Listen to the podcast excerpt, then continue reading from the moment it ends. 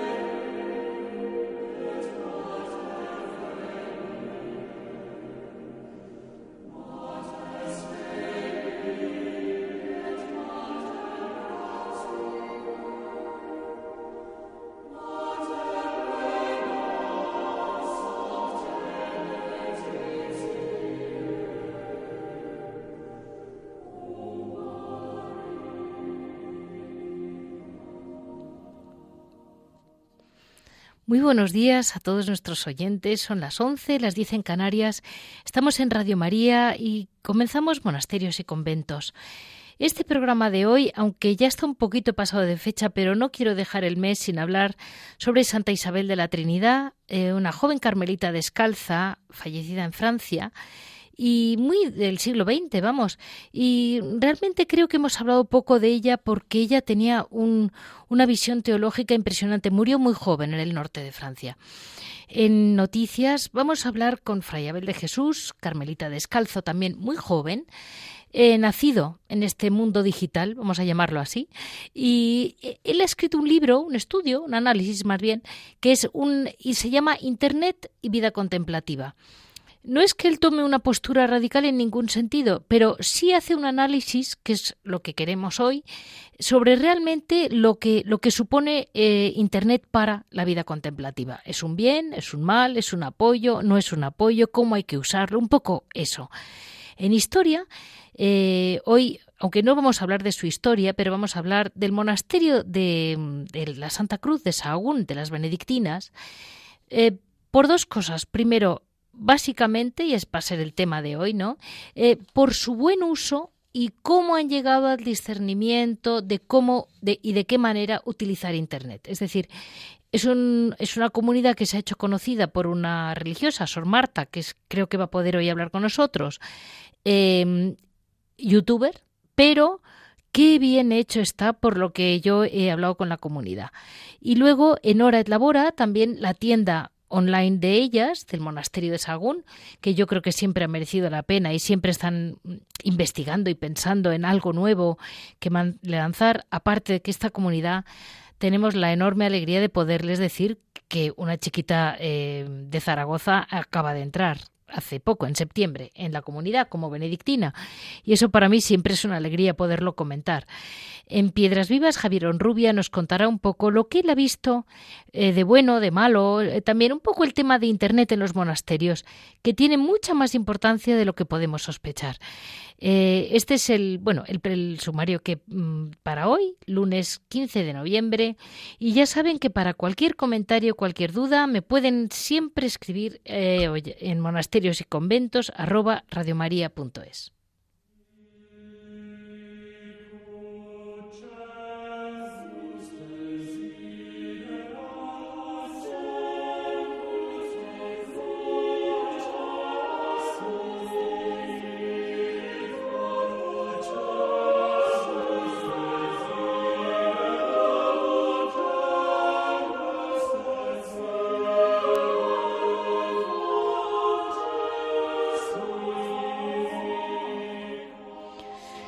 Isabel de la Trinidad eh, nace en, el norte de Francia, eh, en Dijon, eh, el 18 de julio y en 1880 y muere ya en el siglo XX, en 1906. Fue una religiosa que murió muy joven. No fue una mística en el sentido de las apariciones, ese tipo de cosas que estamos acostumbrados a llamar al místico, pero sí en un grado de sabiduría altísima sobre concretamente sobre la Santísima Trinidad, que parece un poco, es una materia que dices, bueno, o le ilumina a Dios o no sé cómo ha llegado ahí. Es un poco por lo que se la llama la gran, una gran mística, ¿no? Eh, ella nace muy jovencita, muere su padre cuando apenas tiene siete años.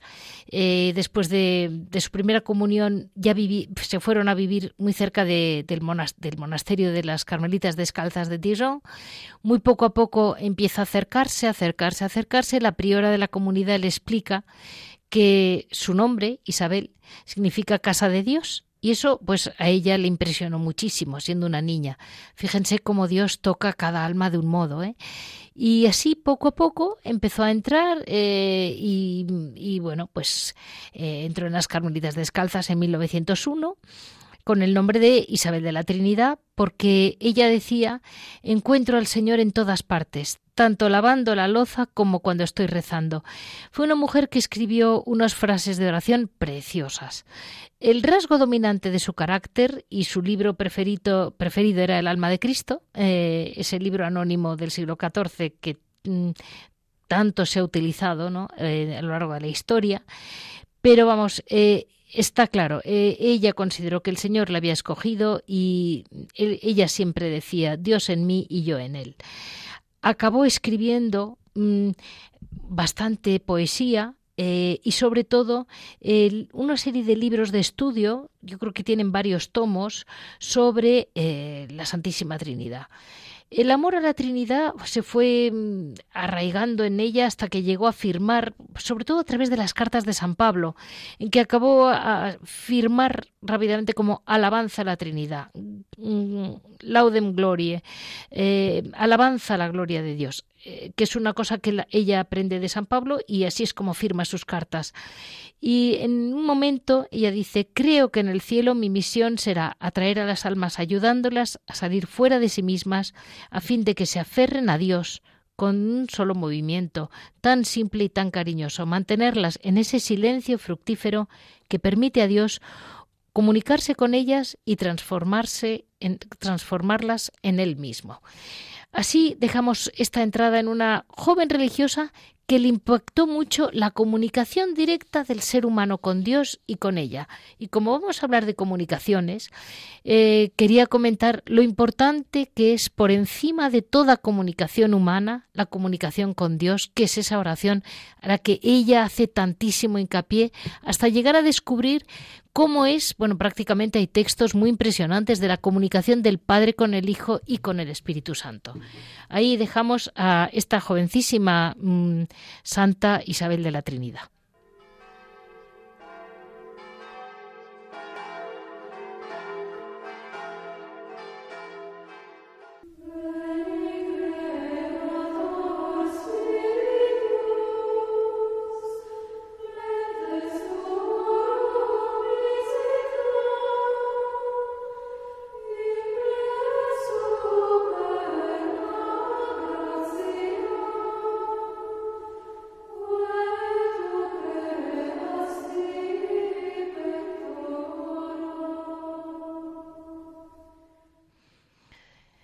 Como les comentaba en el principio, en hoy es una noticia que no es que sea una noticia de un minuto, no es que sea una novedad de ayer a hoy, pero sí que para muchos es una noticia que ha venido implantándose en la sociedad poco a poco, como ocupando nuestras vidas, que es Internet.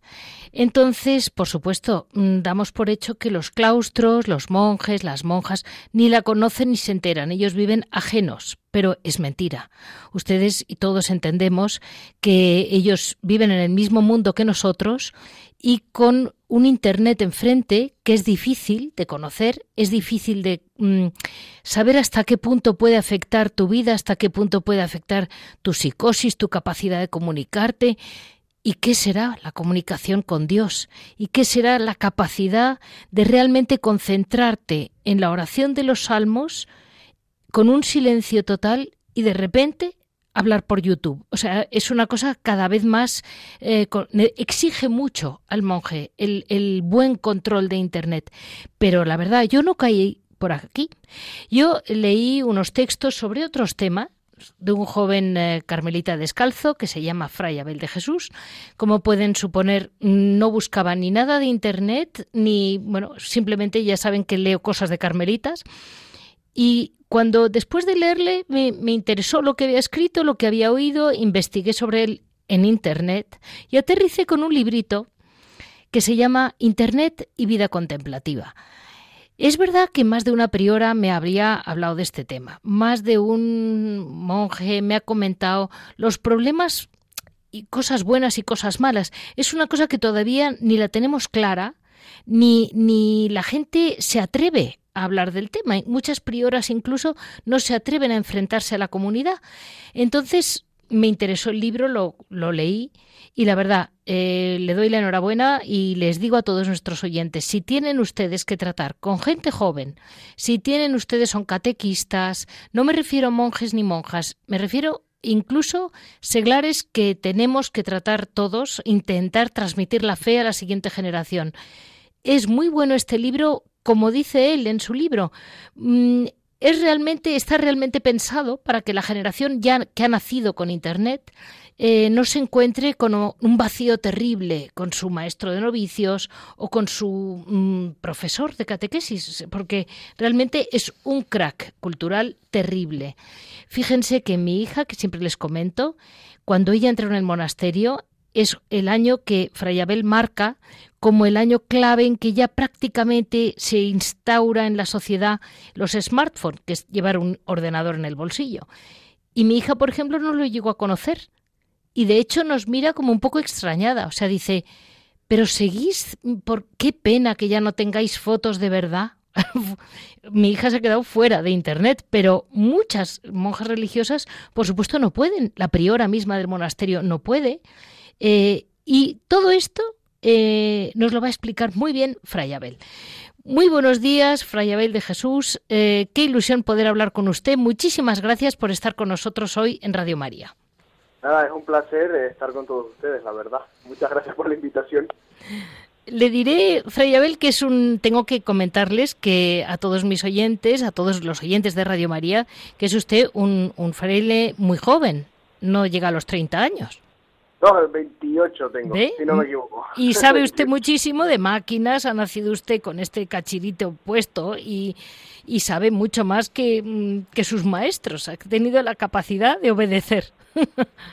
Bueno, sí, ya, ya más, más o menos todos tenemos como una, los que nos movemos en este mundo, pues tenemos ya conocimientos implantados, ¿no? Todos los que pertenecemos a una determinada generación. Así que todos somos un poco especialistas. Es verdad que cada uno se especializa más o menos en lo que buenamente puede, claro. Por supuesto. mire, en la, la, introducción de su, este, su análisis sobre este asunto, del que, como usted dice muy bien, queda mucho por estudiar, hay como cuatro maneras, ¿no? La primera, demonizarlo todo, o sea, todo lo que viene por Internet es el demonio. Eh, la segunda, mm, intentar al revés, es la salvación. O sea, nuestro único futuro es Internet, es, lo que hay. Eh, la tercera, mm, intentar taparlo, considerarlo pues como un medio de comunicación más, una cosa así. Y una cuarta que es la que usted más apoya, que es la astucia evangélica, que es eso, ser eh, simples como palomas y como es, y astutos como serpientes. Pues ahí estamos. ¿Y usted, Fray Abel, eh, de, considera realmente que se puede vivir sin Internet? Pues mire, eh, cada vez, cada vez desde luego es más difícil. Se puede. Yo, yo defiendo que, que se puede en cierto sentido, en cierto sentido. Es decir, yo conozco comunidades que viven sin Internet. Por ejemplo, conozco comunidades particulares de las misioneras de la caridad de Teresa de Calcuta, sí. eh, pues que viven sin Internet, es decir, no tienen dispositivos ni terminales para su uso personal, ni privado ni comunitario, y hacen su vida. Sí que es cierto que dependen de personas que sí usan Internet, porque en cierto sentido, también hay que decirlo, es prácticamente imposible vivir sin Internet, sí. al menos en nuestro, en nuestro país ¿eh? y, en, y en, en los países de lo que nosotros llamamos Occidente. Es decir, cada vez hace falta Internet para más cosas y para más cosas distintas, desde hacer un trámite en la administración pública, eh, cuestiones de sanidad, por ejemplo, hasta simplemente hacer una fotocopia. A veces es casi imposible vivir sin Internet, aunque sí que es verdad que a veces como excusa usamos eso para quizá usar Internet sin discernimiento. Lo que yo he planteado, que es lo que usted ha dicho, eh, al fin y al cabo es una cuarta vía que es la vía del discernimiento profundo, de pensar las cosas y por qué lo usamos o por qué no lo usamos en todo caso. Sí, en cualquier caso, mm, hay, hay varias cosas que a mí me han impresionado mucho. Por ejemplo, yo sé de varias vocaciones de gente muy jovencita. Eh, me comentaba usted, esto eh, mis, mis, oyentes me van a perdonar porque eh, voy a decir un poco las cosas que más me han impresionado, porque lo he visto, lo he vivido en gente joven y yo no sabía que podía ser un efecto secundario del uso de Internet. Comentaba usted, Fray Abel, en su libro cómo a veces los chicos jóvenes, o su generación, vaya, eh, están como tan pendientes del like, el like, eh, para que me entienda gente mayor, quiere decir como unos corazoncitos que te, por ejemplo, tú te haces una foto, la publicas y cuántos corazoncitos recibes, ¿no? Como cuánto apoyo de la gente. Entonces yo sé de varias chicas jóvenes que han entrado en monasterios con su mejor, hoy en día entrar en un monasterio ya es un paso gordo. Entran y, y, lo que realmente les ha hecho desmoronarse, pero se les cae el, alma a los pies que tienen que dejar el monasterio, es la falta de respaldo. O sea, siente como que la, la maestra de novicios no les dice qué bien has rezado hoy, eh, qué lista eres, que eso nunca se ha hecho en un convento porque, porque en teoría eh, estamos en el mundo de la humildad. Entonces, nunca se le ha dicho a la gente qué estupenda eres. Eh, mm, la verdad que yo personalmente no he estudiado mucho eh, esa cuestión particular, es decir, eh, cómo el, el, esquema psicológico que imprime en nosotros el continente digital entra en colisión directa con el esquema psicológico que subyace a la vida religiosa. Es decir, en el libro es verdad que trato este tema, un poquito así, de refilón, pero esto exigiría desde luego un estudio muy profundo desde el punto de vista psicológico, claro, para el que yo no me siento muy muy preparado. Pero sí desde el punto de vista espiritual, desde el punto de vista espiritual, estrictamente hablando, sí. que es verdad que se pueden percibir signos y sí que se pueden establecer como dificultades en a la hora lo que tú decías del like, ¿no? Eso, eso está clarísimo que, que afecta a nuestro estilo de vida. Porque al fin y al cabo, y eso digo en el libro, ¿no? Que hay valores dentro del continente digital y valores dentro de la vida religiosa que están opuestos entre sí. Y uno de ellos, claro, es el mm, reconocimiento rápido, automático y amplificado de todo lo que nosotros hacemos, como una especie de patología del refuerzo positivo. Es decir, no podemos vivir sin el refuerzo positivo. Esto, esto, lo que sí, bueno, he leído y he tenido ocasión de investigar, es fuente de muchos trastornos depresivos, eso sí.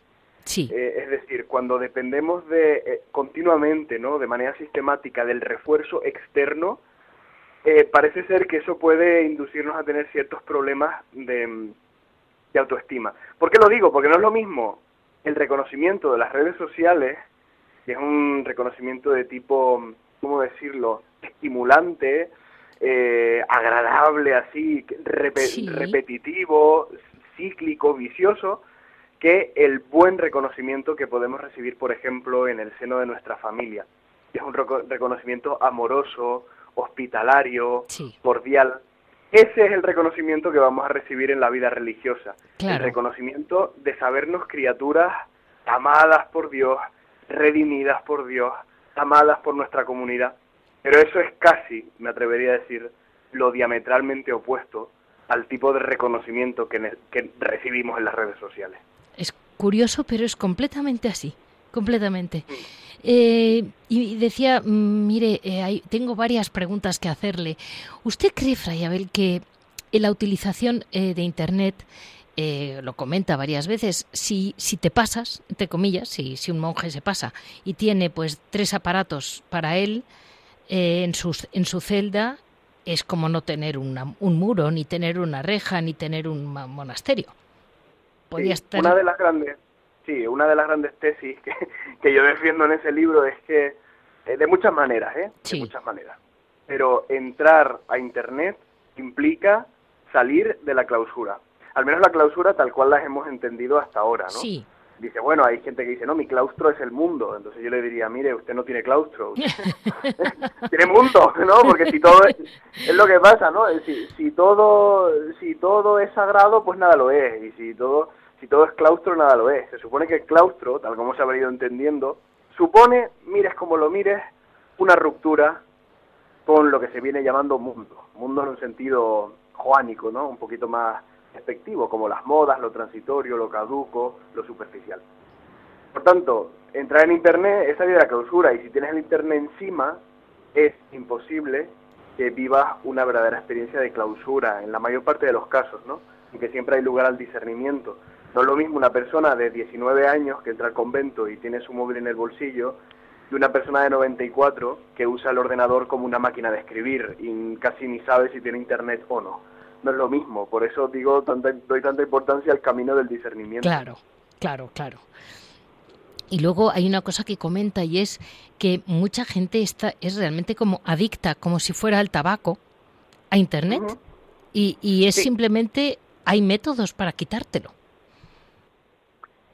No todo el mundo, por motivos varios, ¿no? Eh, desarrolla una verdadera adicción a Internet. No. hay gente que no, pues bueno, no le presta importancia o tiene otras cosas, porque en el fondo todos tenemos otras cosas, eh, otras dependencias, otros gustos, otros apetitos y otros demás.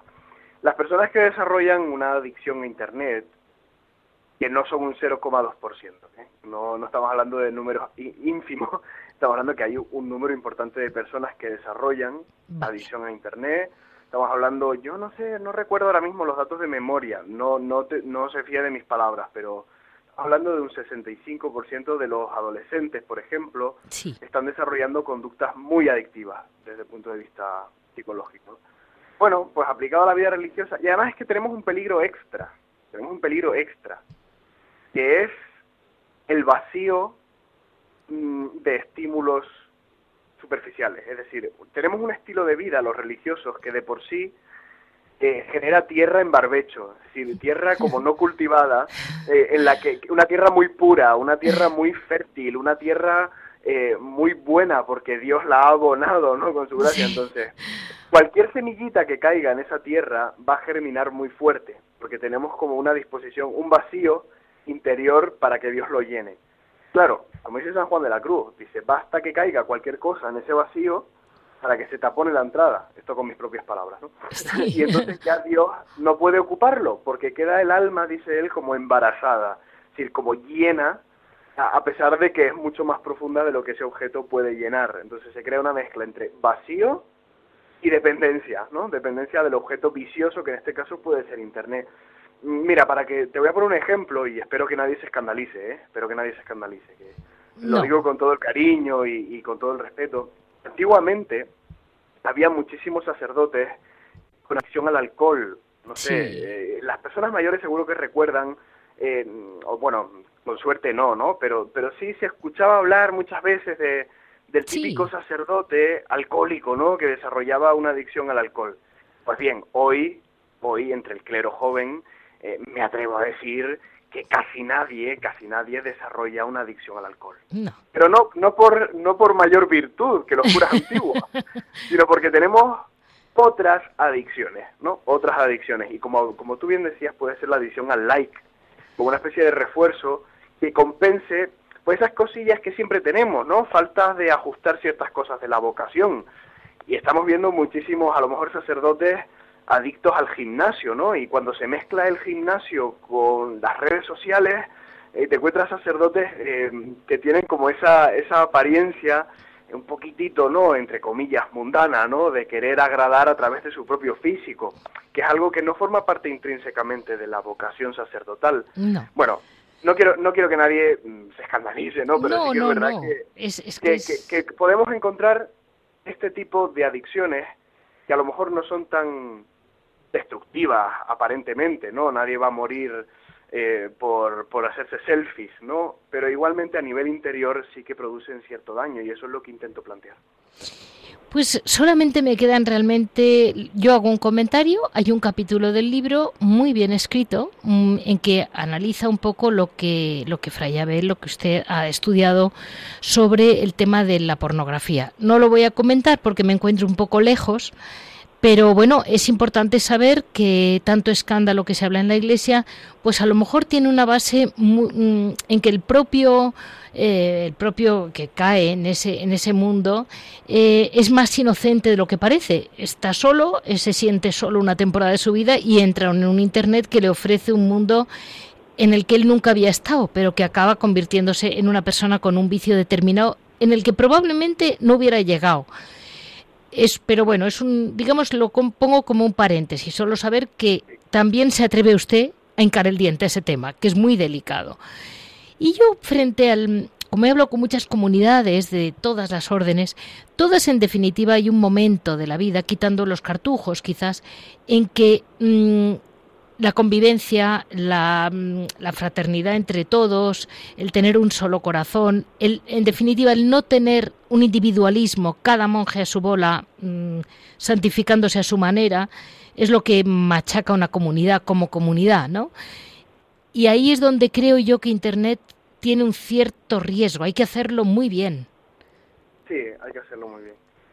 Eh, bueno, yo ahí hago propuestas concretas. Sí. No sé si, quieres que recuerde alguna de ellas. Pero sí, sí. Yo, yo lo que planteo en general, en general, es crear conventos ecodigitales. Eso. Es decir, hoy se habla de, la ecología, de muchos, de ecología de lo humano, e, ecología del medio ambiente, es decir, crear espacios oxigenados, limpios, propicios, ¿no? Pues también hace falta una ecología espiritual, eh, una ecología monástica, eh, conventos ecodigitales, es decir, la ecología aplicada al mundo digital, para que la contaminación de los ruidos del continente digital no intervengan, no estorben, no rompan el clima de contemplación que cada monasterio, cada convento debería tener en el claustro. ¿no? Por tanto, ahí doy propuestas, por ejemplo, que nadie tenga internet en su celda, ¿no? En, el caso de la vida monástica, la vida monástica femenina, ¿no? Creo que eso es muy importante. Yo personalmente creo que eso es muy importante. Y de cara a la vida monástica, yo dudo mucho, dudo mucho que sea imprescindible tener un smartphone individual. Es decir, si yo no lo tengo, que se desarrolla todo mi apostolado en, con grupos, en internet y a través de YouTube, de Instagram y demás, y no me hace falta el smartphone, Mm, difícilmente se me ocurre otro caso dentro de la vida monástica que sea absolutamente imprescindible tenerlo. Sí es posible tener uno a nivel comunitario para todas las gestiones que se puedan presentar. Incluso algunas solo pueden ser resueltas por WhatsApp, ¿no? Pero eso de que cada uno tenga su smartphone yo creo que tiene más desventajas a larga que, que, que ventajas, por así decirlo. Después, por ejemplo, tener una sala de ordenadores donde podamos romper con el anonimato en el uso de Internet. Es decir, usamos el Internet en comunidad también. Eso alivia muchos de los riesgos que nos podemos encontrar en Internet y, en definitiva, por ejemplo, tener ordenadores sin Internet para todo el trabajo de documentos, que también puede, puede, puede ser así, ¿no?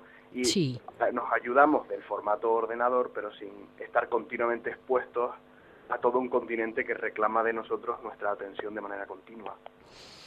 Bueno, pues mire, Fray Abel, yo le animo mm, como eh, lectora suya, al final de su libro tiene un parrafito muy gracioso en que dice, si has llegado hasta aquí es que estás bastante bien, porque uno de los síntomas eh, claros es no terminar los libros. No le puedo explicar la cantidad de libros que sacó de la biblioteca que están sin terminar, ¿verdad?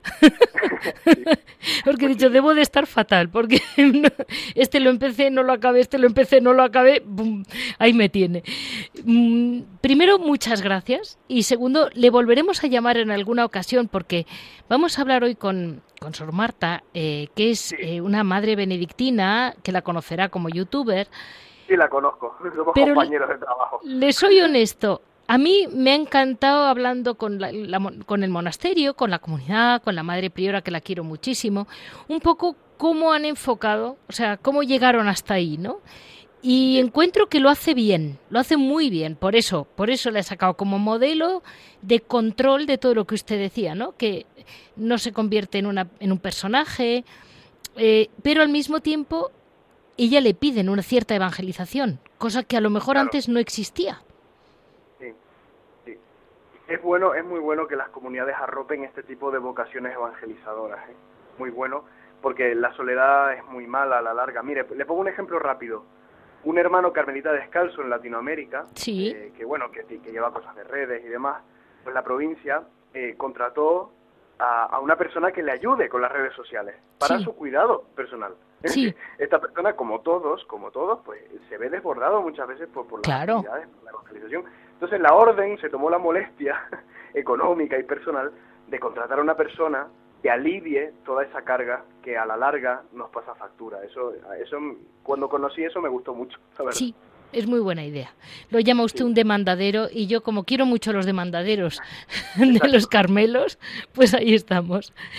Y hay un detalle que usted comenta que me hace mucha gracia, que es eh, la, la, falta, eh, que una de las cosas que pueden ocurrir es que las personas jóvenes tienen una gran falta de paciencia. La, la, cantidad de gente que deja la página de internet cuando tarda más de tres minutos o cinco minutos. Y yo me acordaba de Santa Teresa como decía que Santa Teresa, que la paciencia es la maestra de todas las virtudes. Y yo decía, Pues mira, si alguien sabía de paciencia, era Santa Teresa con todas las que le caían encima, ¿no? Es Eso. Solo, solo decir que, que abandonamos la página web cuando pasan más de cinco segundos, generalmente. Es impresionante. es que es impresionante. Ya no, no conservamos la paciencia necesaria para aguantar más de tres o cuatro segundos, diría yo, dependiendo de la persona, ¿eh? dependiendo de la persona. Por supuesto, pero, pero que es impresionante en conjunto. Y luego usted también decía muy bien que, que yo estoy completamente de acuerdo. Yo puedo luchar, por ejemplo, contra el alcohol, pero el alcohol en sí ya sabemos lo que es. Pero si yo lucho contra Internet es una lucha doble, porque Internet es como un centro comercial, que yo entro a por manzanas y salgo con unas botas, unas manzanas y una silla. Y luego cuando llego a mi casa digo, ¿y qué hago yo con todo esto si yo he ido por manzanas? Pero, Exacto, son estrategias por supuesto, y te utilizan y lo saben hacer. Exacto, exacto. O sea, no es solamente que yo haya querido ser austero y solo compre manzanas, no. Es que hay alguien, un, una cabeza muy inteligente, muy bien hecho, que te manipula. Cada uno debería preguntarse, en el fondo, si nosotros mantenemos ocupado a Internet para que nos ayude o es Internet el que nos está manteniendo ocupados a nosotros? Yo creo que esa pregunta puede servir de discernimiento para, para todos los días. ¿eh? Muy bien. Pues muchísimas gracias, Fray Abel, por haber estado con nosotros en Radio María. Les recuerdo a todos nuestros oyentes que hemos estado hablando con Fray Abel de Jesús, joven carmelita descalzo, un gran luchador por, por el bien de la orden y por su vocación. Y como joven carmelita le animo mucho a que tenga su perseverancia y la paciencia de Santa Teresa. Pues muchas gracias. Muchas gracias, Fray Abel.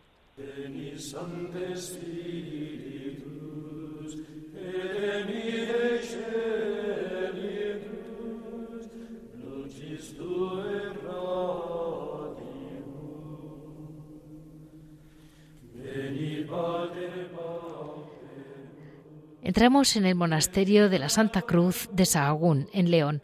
Y bueno, lo, que me ha hecho ir, la verdad, es que ha sido la gran alegría de conocer la vocación de Sor Beatriz, una joven religiosa que ha entrado a española de Zaragoza y me llamó la atención, estaba yo metida en este tema que en este programa vamos a hablar tanto sobre el Internet y esta chiquita, pues una chica joven española normal, que con toda llaneza dice, pues me interesó, tenía unas ciertas dudas y ¿qué hice? Pues consultar con Google. Pues ya está. Como decía, me decía la priora del monasterio, muy graciosa, me decía que un niño le decía a su padre, pero consulta con Google. Pues es que mmm, teniendo Google, como no sé yo lo que es un monasterio, claro. Y eso te hace pensar, dices, claro, es que de algún modo las monjas siempre han estado muy acopladas. He querido enganchar con el monasterio de Sahagún, porque las benedictinas, eh, como los benedictinos, la regla de San Benito siempre ha tenido un hueco en la historia yo diría que es un poquito como el gregoriano, es de esas reglas semieternas. Entonces, no puede hoy hablar con nosotros la Madre Anunciación, la Madre de la comunidad, pero sí una religiosa que puede que hayan oído hablar de ella, Sor Marta, es conocida entre comillas como youtuber. Entonces yo, para que no crean que estamos hablando de una monja que quiere hacerse la famosa, les comento que eh, para llegar allí, hablando con la madre, me comentaban cómo lo habían rezado mucho tiempo, porque había religiosas que estaban en contra de meter Internet, había religiosas a favor, y decidieron rezar y meditar cada una, y lo comentaron y sobre todo lo rezaron. Y después de rezarlo un tiempo, pues eh, decidieron que sí, que parcialmente, digamos de un modo muy controlado, eh, Sor Marta iba a coger este pobre papel de youtuber. Vamos a hablar con Sor Marta, que ha tenido el detallazo de hablar esta mañana con nosotros, que están hoy muy complicado, por un día que tienen un día de mucho follón, porque en los monasterios, aunque crean que la vida es todos los días igual, no tiene nada que ver un día con otro. Muy buenos días, Sor Marta. Buenos días. Lo primero, muchas gracias, porque es un día yo que yo sé que están ustedes muy ocupadas y han hecho un huequito para Radio María y se lo agradezco muchísimo. Pues mm, mire, Sor Marta, ya me ha oído usted cómo la he introducido, de modo que a mí me ha llamado la atención. Yo cuando supe, me estaba buscando este tema y me metí en uno de en sus YouTube, claro, a ver cómo era usted. Y cuando vi que usted ni caía en ser pues personaje, eh, claro, usted no tiene esas luces, esos juegos de fotos espectaculares que tienen muchas veces cualquier anuncio, realmente, pero sobre todo los vídeos de YouTube, ¿no? Para apretar, digamos, captarte la atención. Y vi que usted hablaba de un modo muy sencillo, muy natural, y si te interesa el tema lo escuchas y si no lo dejas. y, Sor Marta, ¿usted cree que es la benedictina que creía o no? Bueno, pues la verdad yo tenía un poco de miedo cuando entré al monasterio de, de ser una benedictina, no sé, yo me conocía a los salesianos, ¿no? y yo los veo como muy como muy abiertos, como muy accesibles a los jóvenes, como muy en el día a día y a, los, a las benedictinas no las conocía y eso entre eso y que eran de clausura y que pensaba que no iba a salir nada dije uy a ver en qué benedictina me voy a convertir yo, yo decía, por favor un poquito de carisma de Don Bosco no te olvides y, y la verdad he visto que nada ningún miedo de eso se ha hecho realidad todo lo contrario ¿Quién me iba a decir a mí que acabaría en las redes sociales? y, y cree, mm, la verdad es que para usted debe haber sido una gran ilusión saber que mm, la ha seguido eh, Sor Beatriz. Sí, la verdad es que cuando nos lanzamos a esto de YouTube, pues siempre está el comentario ahí de a ver si atraes vocaciones, a ver si viene, se llena esto, sé qué. Y digo, mira, yo voy a ir a, a exponer lo que toque cada semana porque cuando vas a, la casa de vocaciones igual mm, te sale todo mal. Es mejor, pues eso, mostrarse natural y bueno, pues mira, da la casualidad de que, de que como decía, decía la madre y, repetías, pues la gente de hoy busca en Internet y busca en Internet todo, desde el ejercicio de matemáticas hasta un hotel, hasta dónde me voy a meter a monja. Sí. Todo, es que es así. Ya las enciclopedias esas que guardan en en estanterías gigantes las abuelas ya no no no recurren no no eso ya no vale para nada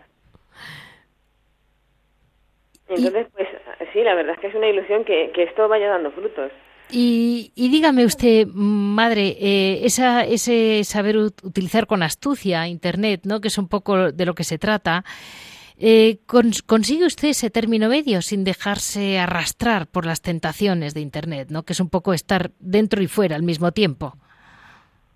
Sí, la verdad es que yo algo he tenido que aprender, pues, de lo que dices, de, de cómo posicionar bien el vídeo, qué palabras clave usar, pues sí que es verdad que mm, algo hay que hacer para tratar de de que la gente se quede un poquito más en el vídeo, pero sí que es verdad que cuando el tema no interesa, pues no interesa, ¿no? Siempre se puede arañar un poquito y presentarlo bien, ¿no? Sí. Pero lo que yo sí tengo muy claro es que no me voy a pasar horas editando ni voy a hacer cursos de meses sobre cómo hacer efectos súper especiales, como comentabas. Es decir, un poquito lo justo para que, oye, pues no hacer algo que no vea nadie. Y a, a mí me llamó mucho la atención, hablando con la Madre Anunciación, que me dijo cómo en realidad usted eh, le ha consultado mucho a ella como, como hermana, ¿no? A la madre priora un poco que le pareciera bien el vídeo que iba a hacer. Y eso me ha parecido clave, porque quita todo el individualismo que provoca Internet. Claro, y además, pues ya lo dice San Benito, estamos las monjas sometidas a una regla y una abadesa. Claro. pues es como nuestra cabeza, nuestra, pues eso, la madre espiritual. Entonces yo pues comento, pues quiero hacer este tipo de vídeo, quiero tocar este tema, o este tema no lo voy a tocar nunca porque me parece muy delicado, o, o mira, este vídeo así más sencillo, ¿qué te parece? Pues igual me dice, pues mira, no, tienes otros de más calidad, este va a quedar como muy fofo. Otras veces le, le, le paso a ella el vídeo ya editado cuando ya lo tengo y dicen, pues mira, pues este trozo lo cortas o ha quedado muy largo o no sé, en fin. Pero eso es estupendo porque eso no permite el individualismo ni el protagonismo. Claro, y, pues contrastas tanto, tanto los temas como la metodología pues con la madre, sí, sí. Pues mm, mire, Sor Marta, yo sé que hoy tienen ustedes un día complicado y, les voy, le voy a hacer solamente dos preguntas que no tienen en realidad nada que ver. Eh, van directas al, a la labor del monasterio, el trabajo, el hora et labora, nunca mejor dicho, a unas benedictinas, que lo entienden muy bien. Tienen una nueva gama de cosmética natural, ¿verdad, madre? Sí, hicimos hace un, un año un curso y tenemos jabones de aceite, crema, labial, y bueno, estamos con ilusión esperando ampliar el, el, los productos, quizás con un champú. Qué bien. Y, este año les recordamos a nuestros oyentes sus, que sus clásicos dulces de cara a la Navidad ahí están. Sí. ¿Cuáles son los que más desean sacar este año, madre? Bueno, pues ya, ya se están vendiendo muchos polvorones, nos han hecho bien. pedidos. Me alegro muchísimo porque en el fondo ustedes lo necesitan. Sí, sí. Como cualquier otra tienda online o sin line, hemos pasado una pandemia dura y ustedes lo han pasado mal, como todos los demás monasterios, seguro. Se notado, se ha notado ese bajón.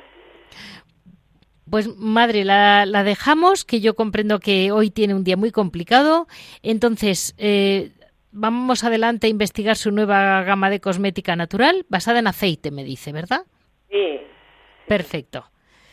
Y muchas gracias por su, bueno, por su esfuerzo de contribuir con toda la generación joven, de encontrar un término medio bien planteado, de acuerdo con la madre abadesa, de acuerdo con la comunidad, con la regla de San Benito, lo más importante, y al mismo tiempo no, no ignorar que existen unas redes que a lo mejor tienen mucho sentido. Sí, eso es un medio más. Estamos en el monasterio, sí, todo lo que queramos, pero estamos también, somos hijas de una sociedad y de una historia, y esto hay que usarlo. es un medio. Hay gente que lo usa mejor, hay gente que lo usa peor. Como todo, se puede usar para hacer daño o para hacer mucho bien. Entonces es una herramienta más, como cualquier otra.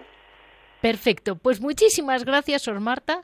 Les comento a nuestros oyentes que hoy hemos hablado con Sor Marta, benedictina eh, del monasterio de la Santa Cruz de Sahagún, en León, y realmente todo el programa en conjunto, eh, ella, ella y el monasterio en conjunto como comunidad, los he querido poner como ejemplo de Internet bien utilizado, que es muy importante encontrar términos medio y modelos, claro. Pues muchas gracias, Sor Marta. Nada, vosotros.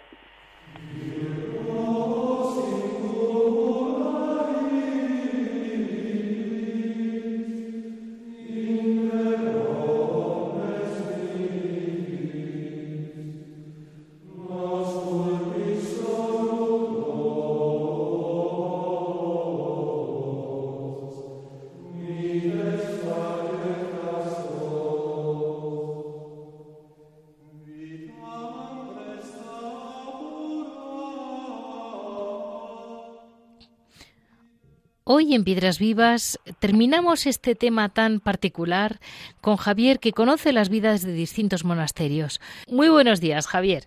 Eh, muchas gracias por estar con nosotros y, desde luego yo ahora te pregunto a ti, tú que conoces más bien la vida de los monjes, o sea, de los monasterios masculinos, eh, ¿tú crees que Internet ha sido un bien, un mal? ¿Cómo lo están enfocando en general? Pues mira, vamos a ver, yo creo que todo en su término justo. Sí. Eh, todos estos instrumentos, eh, bien utilizados, pues sirven para mucho, ¿no? Por ejemplo, mira, yo conozco el caso concreto de los camaldulenses. Pues no es que no tengan ni internet ni correo electrónico, sino que, por ejemplo, en el calendario que hacemos todos los años dedicado a ellos, no nos dejan poner el número de teléfono.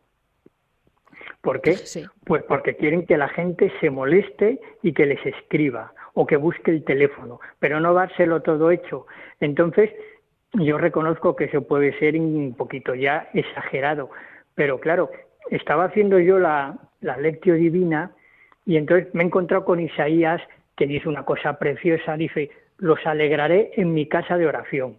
Entonces, claro, tú estás en el monasterio, en la casa de oración, eh, tienes todo lo que necesitas, te das a tu vocación. Entonces, hombre, hay ciertas redes sociales que yo creo que muchas veces son un impedimento y sirven más para enredar la vida diaria que para facilitar la vida diaria, ¿no? Por ejemplo, eh, cuando hay que viajar, pues ahora mismo con el mismo teléfono móvil, y no te digo ya con un ordenador, puedes hacer la reserva en Renfe o si vas en avión, para lo que sea. Para eso es una cosa fenomenal. O sea, fenomenal, fenomenal, fenomenal, porque te evita salir del monasterio de la clausura para poder comprar ese billete o hacer la reserva. Sí. Pero es que además hay muchos grupos de estos de WhatsApp y muchas noticias en Internet que son falsas y sobre todo sobre el tema de vida religiosa. Sí, sí, sí. A mí no exagero, pero cada semana me llegan dos o tres presuntas apariciones marianas, presuntos milagros. impresionante. Que, la orden no sé qué han decidido hacer no sé cuánto y luego resulta que es absolutamente mentira. ¿no? Entonces, claro, eso hay que tener muchísimo cuidado y que no te distraiga de lo que es tu verdadera vocación, que es el silencio, la soledad, ¿no? Yo muchas veces digo en broma que hay quien piensa que claro, tú estás en el silencio y en la soledad de tu celda. ¿Y por qué no puedes tener la tablet o el móvil y estar enredando con si hay un mensaje o si han dicho no sé qué? Pues por una razón muy sencilla, porque el silencio y la soledad, antes que nada, son interiores. También son exteriores, pero también interiores, ¿no? Entonces, si tú estás pensando el espacio ese de tiempo que tú le dedicas a la tablet, al móvil o al internet, se lo, está, te lo estás quitando a otra cosa sea la oración, sea el recogimiento, sea lo que sea. Entonces, yo creo que si tú estás en el monasterio y renuncias a muchas cosas, pues hombre, caer en el pecadillo ese de decir, pues voy a estar echando un vistazo a ver si... Bueno, es, es un pecadillo con un gancho que tú no ves. Tú caes, Efectivamente, te engancha donde tú no sabes y luego ya estás enredado. Claro, porque ese es el pecadillo, pero es que como bien dices tú, luego pues hay por ejemplo noticias que te dicen puede continuar leyendo en o busca el enlace con y entonces ahí ya ya aparecen aparecen otras cosas, ¿no? Entonces yo personalmente creo que por ejemplo tener una página web sobre el monasterio o sobre la orden o sobre la congregación me parece muy bien el tener una dirección de correo electrónico para que la gente pueda hacer consultas, por supuesto, me parece muy bien, pero sabiendo que hay, por así decirlo, un horario de atención al público, ¿no? Entonces tú escribes a un monasterio y no esperes que te contesten a los cinco minutos, porque tienen otras cosas que hacer aparte de eso.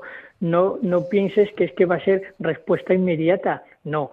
Pero claro, si ya nos dedicamos a estar constantemente en las redes sociales, como yo recuerdo un monasterio, que no voy a decir, por supuesto, de una orden muy, muy, muy, muy, muy querida, que empezó siendo una orden muy, muy querida, luego se convirtió en otra cosa totalmente distinta, sí. que empezaron, empezaron con la exposición del Santísimo a través de Internet.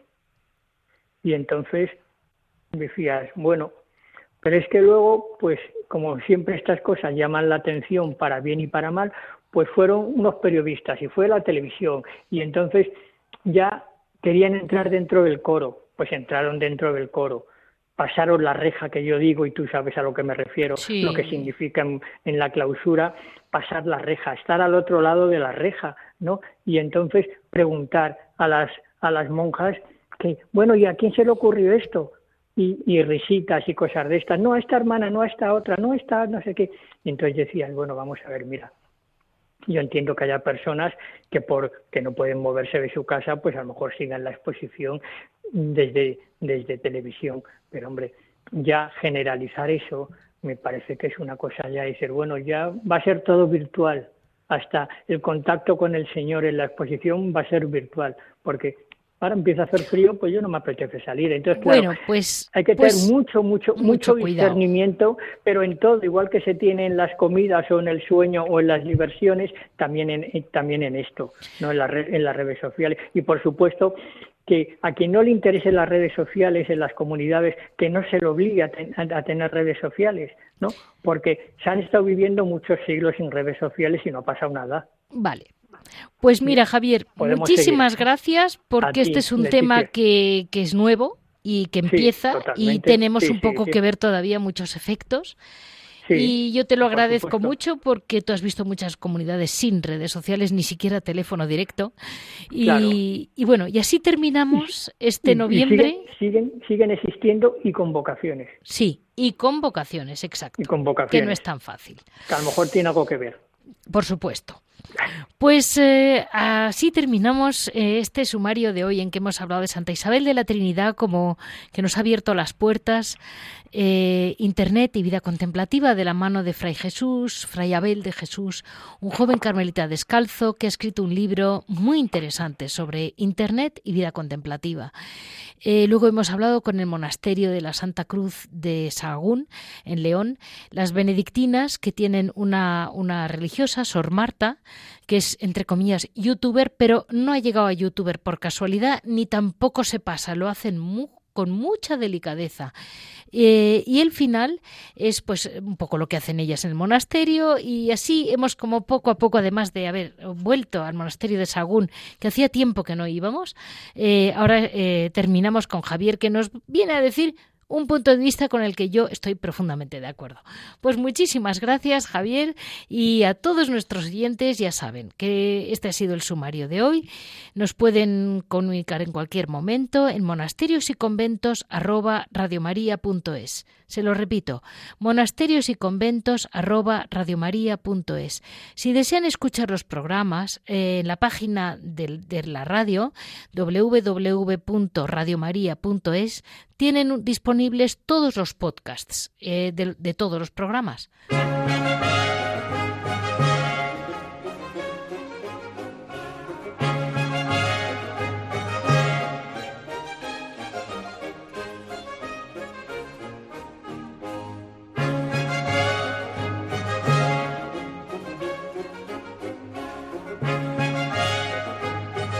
Han escuchado Monasterios y Conventos, un programa dirigido por Leticia Casans.